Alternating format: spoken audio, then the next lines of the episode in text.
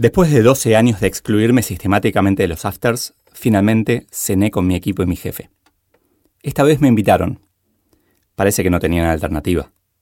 Me dejaron elegir el restaurante. Chila, a donde quería ir hace tiempo. Alguno me dijo, es demasiado caro. Y otro preguntó, ¿no podía ser en Palermo? Cada decisión que tomes, aún pequeña, tendrá detractores. Eso prueba que era una decisión y no una tautología o una obviedad. Este es el capítulo 2 de octubre de 2016, ¿Por qué dejo un puesto soñado en una compañía genial? Del libro Soy Solo. Más información en soysolo.com.ar.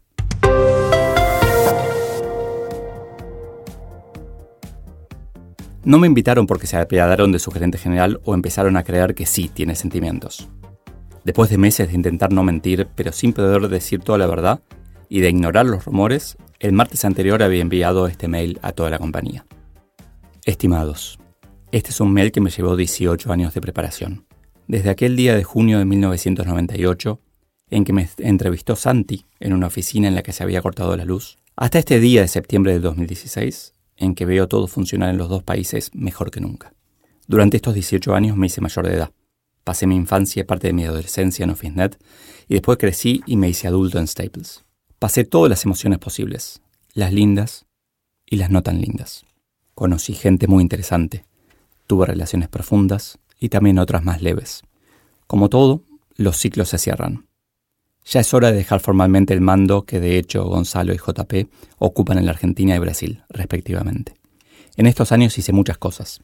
Empujé cientos de proyectos. Apoyé ideas de otros y corrí riesgos con mi equipo. Todo esto genera un desgaste que ya no puedo ocultar. Llega un punto en la carrera de un gerente en que su equipo tiene más energía, idea y planes. Y eso también me empuja a retirarme. Obviamente la tranquilidad de que no solo las cosas van a seguir, sino que van a estar cada vez mejor, me ayuda a dar este paso en paz. Tengo tanto que agradecer, aprendí tanto de tantas personas que una lista sería injusta. Hay mucha gente que ya no nos acompaña, pero que, además de su esfuerzo, dejó aprendizajes y experiencias geniales. Entre los que van a recibir este mensaje, me gustaría agradecer a todos, tanto a los que me acompañan hace años, podríamos decir desde el milenio pasado, como a quienes entrevisté en 2016. De todos aprendo, siempre. Cualquier cosa que necesiten, entro en la categoría amigo de la casa y pueden contar conmigo. Estaré en mi dirección de mail, en Facebook, LinkedIn, Instagram o cualquier otra red que aparezca en el futuro. Excepto Snapchat, que no la entiendo. Solo les voy a pedir un favor. Por algún motivo que no entendí todavía, el mundo, la sociedad, trata de limitarnos, de frenarnos. Pregúntense siempre, ¿qué quieres ser cuando seas grande? Contéstenlo y persíganlo. No dejen nunca de querer. El resto de esta semana estaré en Buenos Aires y durante la próxima en San Pablo. Gracias. Imaginen de fondo que suena Don't Stop Believing con la versión Glee. Espero haberle enseñado a mi equipo a ser rebelde, a jugarse por mejorar las cosas de acuerdo a sus valores. Mis cuatro motivos para salir. 1. Cerré un ciclo. ¿Cuánta gente conocen de menos de 45 años que haya trabajado 18 en un solo lugar? Cambié de puesto muchas veces, me reinventé, aprendí, crecí. Y ahora cierro un ciclo. En el camino descubrí que ser jefe tiene bastantes cosas difíciles. 2. Ya había hecho todo lo que pensé. Las ideas se agotan. Siempre fui un poco rebelde, innovador o ridículo con mis ideas, dependiendo de quién las escuchaba. Pero llega un momento en que ya probaste la mayoría o te diste cuenta de que no querés seguir desafiando el status quo. 3. Dejé un equipo.